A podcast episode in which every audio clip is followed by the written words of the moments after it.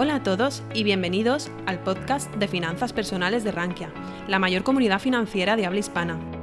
En este podcast escucharás las mejores charlas, conferencias y webinars impartidos en nuestra comunidad. No olvides suscribirte a nuestras plataformas para estar al tanto de todo nuestro contenido. Buenos días a todos. Miguel ha hecho una excelente introducción de quién soy, pero me gustaría eh, presentarme también. Soy Silvia Senra, soy miembro del equipo de distribución de BlackRock en Iberia y además soy la responsable de canales digitales. Para los que no conozcan BlackRock, además de haber sido premiada por Rankia, BlackRock es a día de hoy la gestora de fondos más grande del mundo por volumen de activos, con 9 billones de dólares bajo gestión. Somos una gestora global con presencia local. Tenemos eh, oficina en Madrid desde el año 1994. Y voy a presentaros también eh, a nuestra marca de ETFs, que se llama iShares o iShares, como lo queráis pronunciar iShares es la marca eh, de ETFs de, BlackRock y a día de hoy eh, es también el primer proveedor por volumen de activos dentro de la industria de ETFs con una cuota de mercado superior al 30%. Y si miramos Europa, eh, también sería el primer proveedor por cuota de mercado con una cuota algo superior del 43%. ¿Y por qué voy a hablar hoy de ETFs de renta fija? Eh, que sepáis que, el tema era abierto, ¿no? Esto ha sido eh, elección de BlackRock. Bueno, pues principalmente por dos motivos. El primero de ellos es que pensamos que estamos en un momento de mercado único y excepcional para la renta fija, y creo que aquí todos estamos de acuerdo.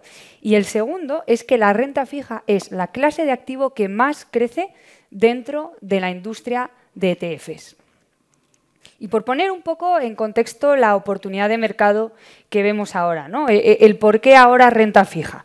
Eh, estamos en un entorno de rendimientos eh, o, tires excepcional. Lo que tenéis aquí es graficado en barritas cuál ha sido el rango de rentabilidad o TIR de las diferentes subclases de activo en los últimos 10 años en rosa, la rayita rosa va a representar la media de esos 10 años y el punto naranja, que es lo importante, es cuál es el nivel actual de tires. Veis que en todas las clases de activo, esa TIR actual está por encima de su media y en gran parte de ellas está en la parte alta del rango, es decir, rentabilidades muy atractivas. De hecho, hay un dato que desde luego que es impactante, si miramos lo que nos estaba dando el high yield en el año 2021, teníamos unos niveles de 3,75 de TIR. A día de hoy hay depósitos que nos están pagando más. O sea que, desde luego, la oportunidad es, espectacular. Vamos a ver también eh, por qué un inversor eh, debe replantearse el volver a incluir renta fija en una cartera. Y es que a día de hoy eh, si queremos construir una cartera de aquí a los próximos 10 años que obtenga una rentabilidad aproximada del 7%, lo podríamos conseguir con un 50% renta variable, 50% renta fija.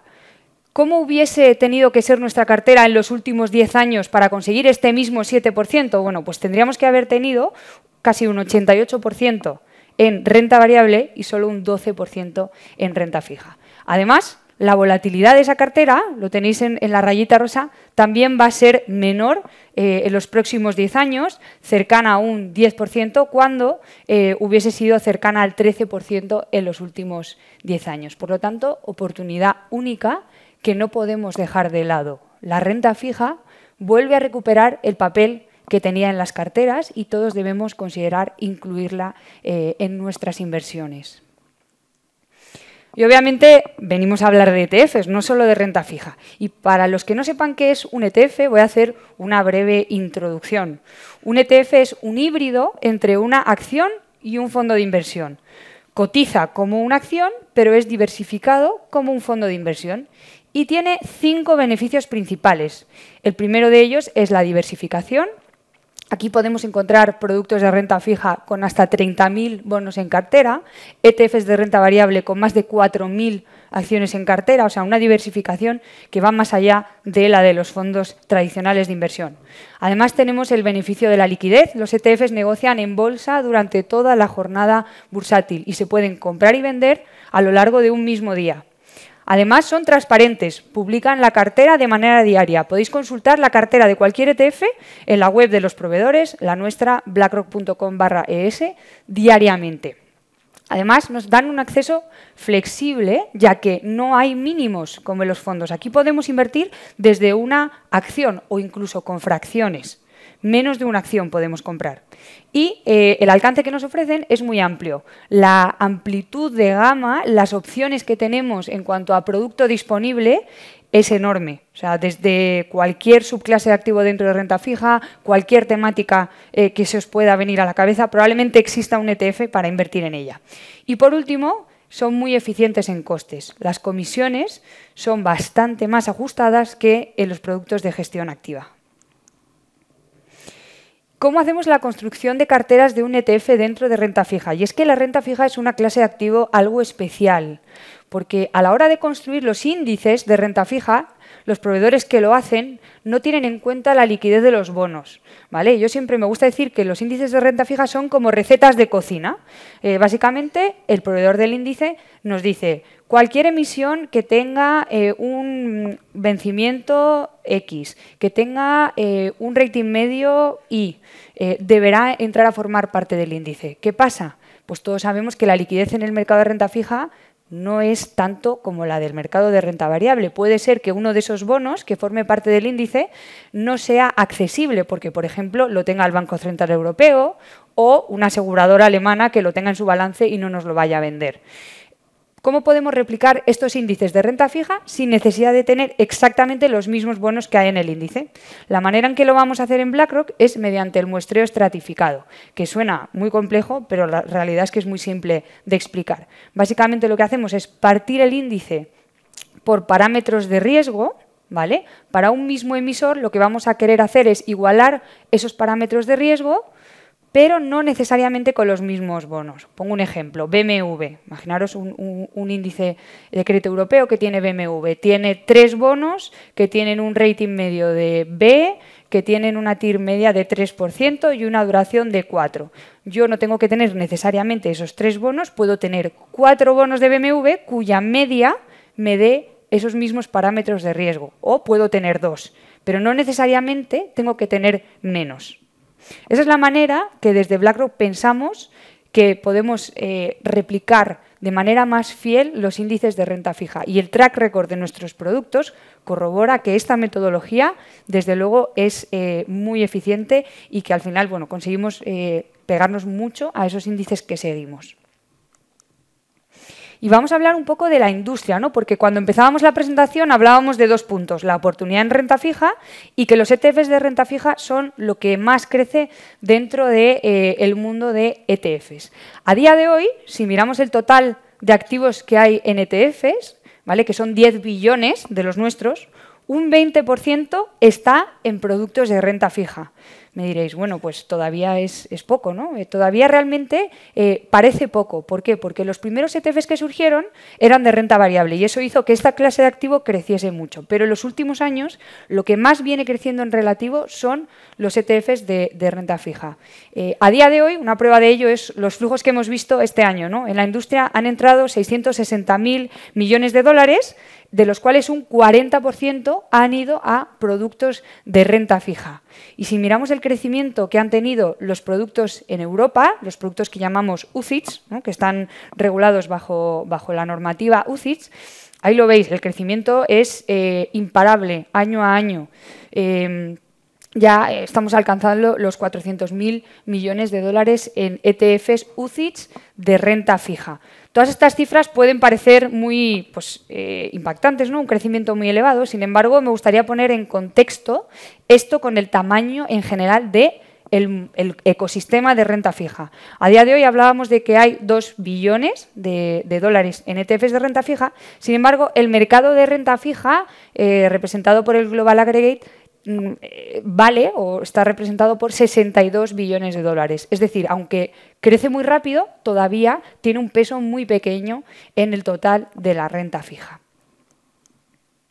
Y vamos a hablar un poco de cifras, eh, cifras en Europa, ¿no? Lo que, lo que realmente nos importa a los que estamos aquí en esta sala. ¿Qué está pasando en Europa? Bueno, pues a día de hoy ya hemos superado los 50.000 millones de dólares eh, de flujos en ETFs de renta fija UCITS. Esto supone un aumento de volumen de negociación del 8% respecto al año pasado y al anterior. algo que es también interesante y una tendencia que seguro que vais a escuchar eh, en, alguna otra ponencia eh, durante el día de hoy es la sostenibilidad. Un 19% de los flujos eh, de ETFs de renta fija este año en Europa han ido a productos sostenibles. Y es que uno de cada dos ETFs de crédito en Europa ya son sostenibles. Una tendencia que llega también al mundo de ETFs de renta fija. Y hablábamos de este aumento de negociación y aquí he querido traer el aumento respecto al año 2019 porque desde luego que es, eh, desde luego merece la pena ¿no? destacarlo. ¿no? Eh, hemos visto un aumento de negociación de ETFs de renta fija del 63%. ¿vale? La liquidez de estos productos ha aumentado eh, pues, de manera considerable.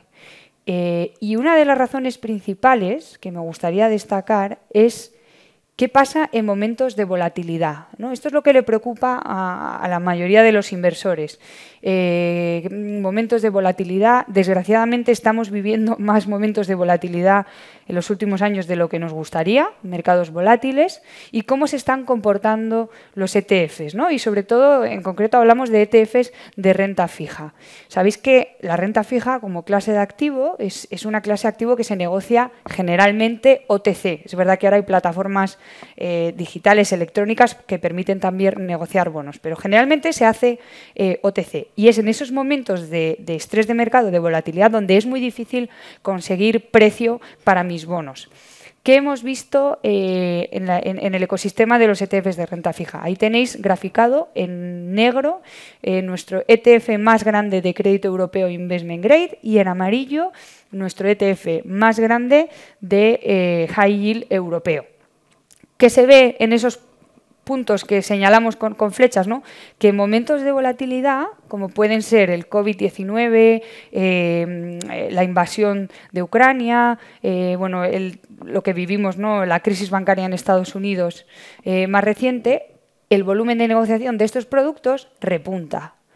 ¿Por qué es esto? si yo tengo una cartera de renta fija formada por bonos en directo y ETFs de renta fija y estoy en un momento de estrés de mercado, ¿qué es lo primero que voy a intentar vender? Pues lo más líquido. En este caso, ETFs de renta fija, donde yo tengo un precio, en cada momento yo sé a qué precio se está intercambiando ese activo. ¿Vale? Voy a utilizar esa liquidez y esa visibilidad en precio que no tengo en el resto de bonos, porque si quisiese saber cuánto valen mis bonos tendría que levantar el teléfono y llamar a varios brokers para que me den ese precio, voy a, utilizar esa transparencia en precios y esto que, nosotros llamamos eh, descubrimiento de precios, porque lo que vemos es que los ETFs de renta fija negocian a un precio y luego los bonos se van cruzando en línea con lo que ha hecho el ETF a esos precios.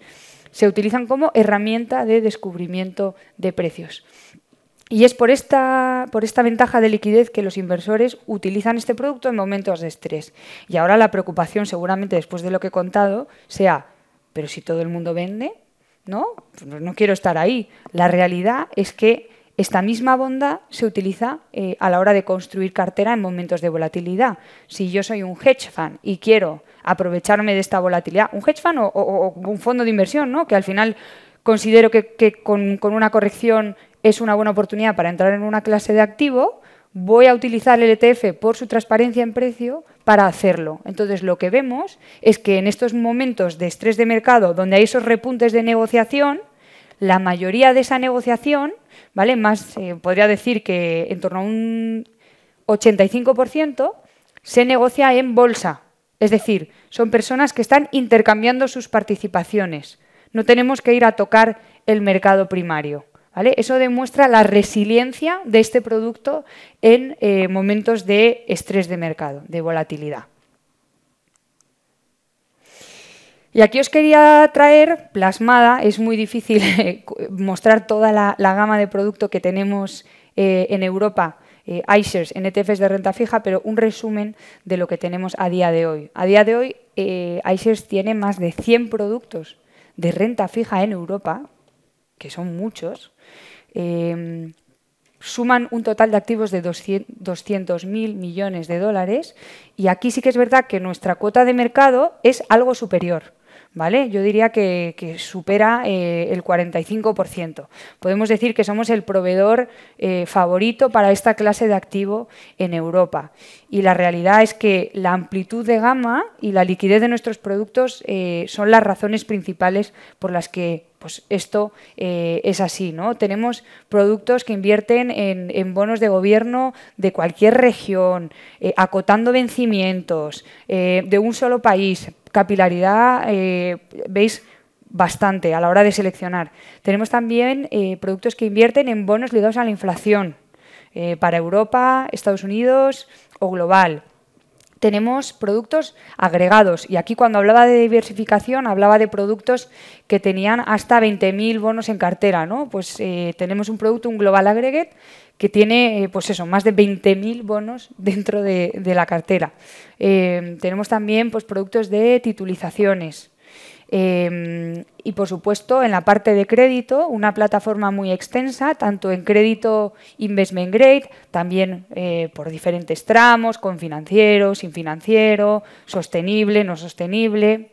pero también crédito high yield, ¿no? ese crédito pues, con una calidad crediticia que no es grado de inversión y lo mismo eh, para diferentes mercados, diferentes vencimientos y eh, una clase de activo de la que se está hablando cada vez más y está ganando también visibilidad últimamente, que es la deuda emergente.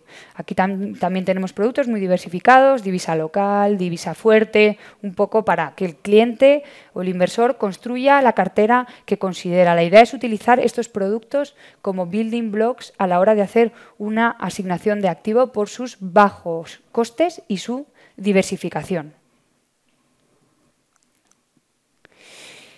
Y en Blacklock la, realidad es que nos gusta mucho eh, innovar y nos gusta también escuchar a nuestros inversores. Eh, entonces, ¿qué, ha pasado? No? A comienzos de este año vimos ese resurgir de la renta fija, vimos un boom eh, en Europa, pero especialmente en España de fondos de vencimiento definido, que seguramente eh, estéis todos al tanto, eh, han crecido de manera espectacular y la realidad es que pues, tiene todo el sentido, ¿no?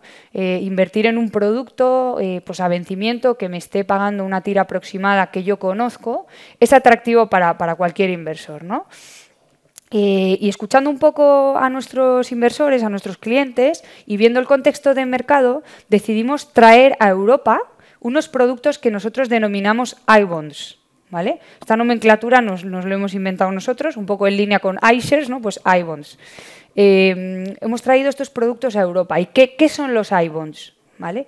Los iBonds son ETFs eh, e de renta fija que, a diferencia de los ETFs de renta fija tradicionales, tienen un vencimiento definido. ¿vale? Van a vencer en una fecha determinada.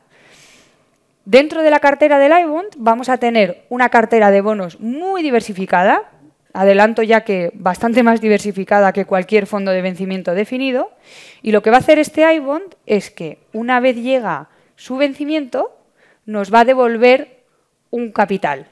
¿vale? Podemos decir que es un bono de bonos, ¿no? o un ETF diversificado de renta fija con vencimiento que al llegar a la fecha de vencimiento me va a devolver eh, un capital. Y la realidad es que nuestra experiencia con los iBonds es bastante extensa. Eh, el primer iBond lo lanzamos en Estados Unidos en el año 2010. ¿vale? Eh, en lo que va de año ya hemos visto más de 6.000 millones de entradas en este tipo de productos allí, en Estados Unidos. Y la plataforma que tenemos en Estados Unidos tiene más de 23.000 millones de dólares. Eh, a, día de hoy en Estados Unidos tenemos productos ya para cuatro clases de activo. Tenemos gobiernos, crédito investment grade, high yield eh, y tenemos también bonos municipales americanos. Eh, y lo que es más importante es que ya llevamos 28 ciclos de estos productos, es decir, ya hemos afrontado 28 vencimientos diferentes.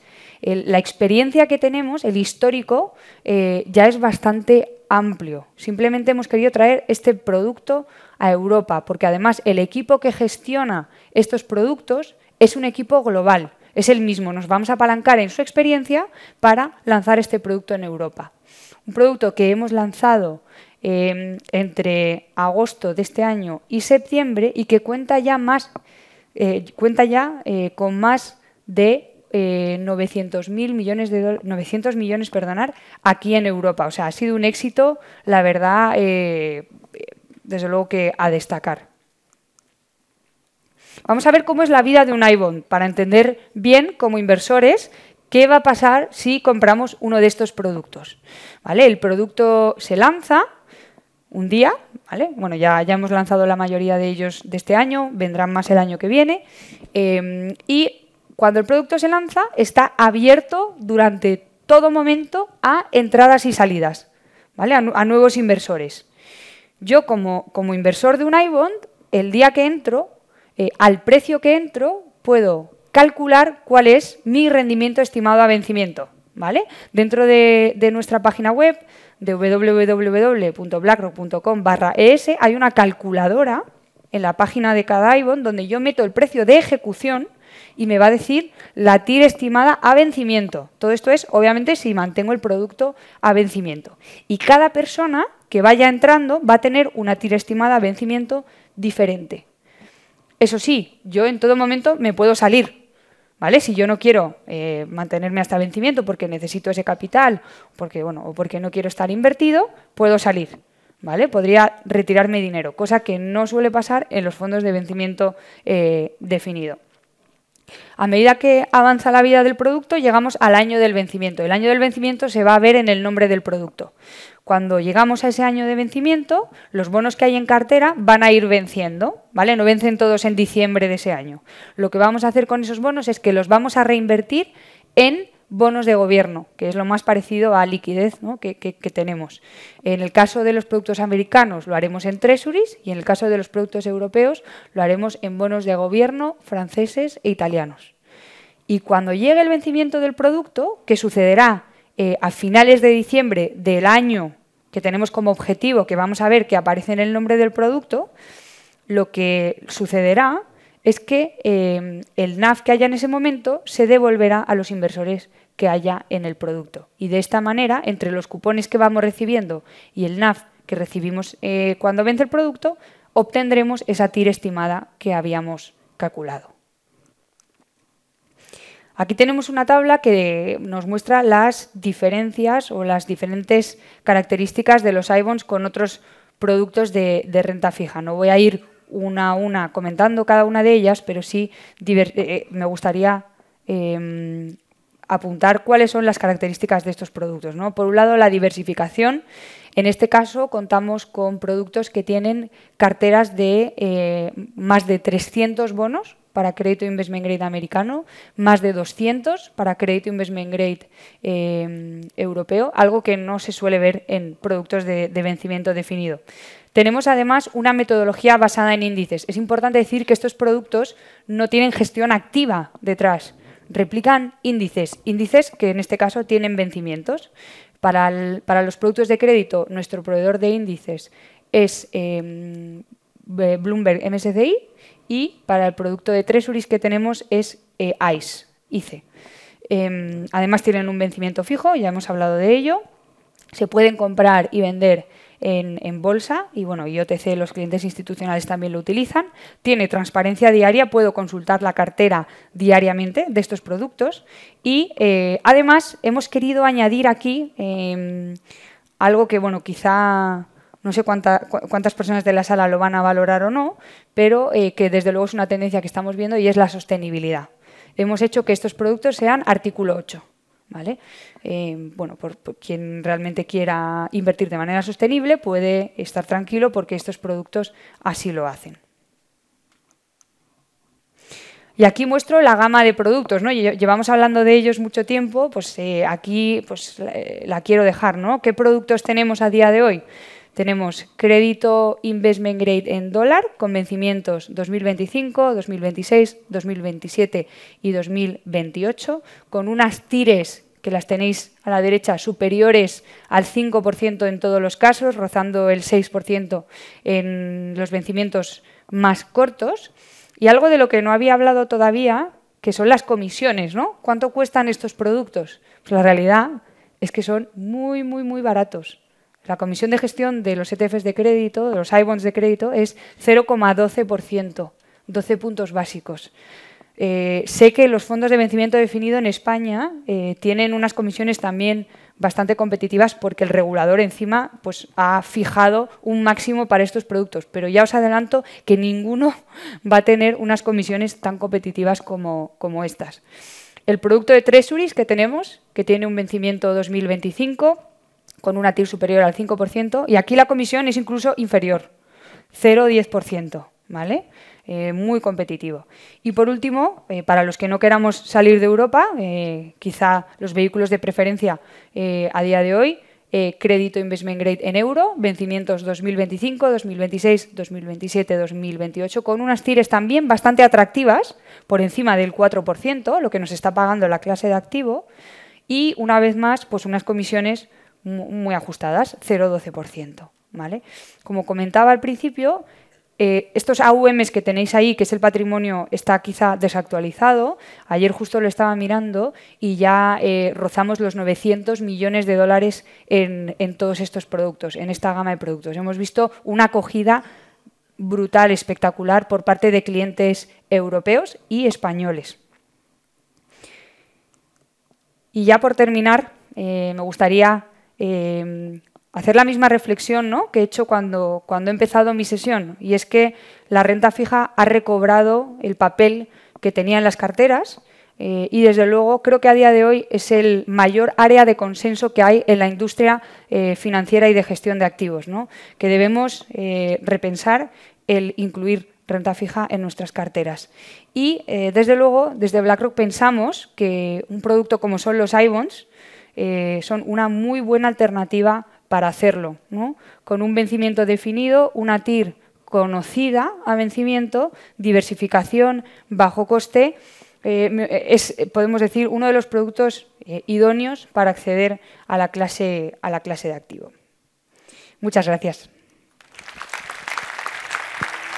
Si te ha gustado nuestro podcast, te invitamos a que nos lo cuentes en los comentarios. Además, no olvides suscribirte a través de tu plataforma favorita o el blog Rankia Podcast para estar al día de todas las novedades.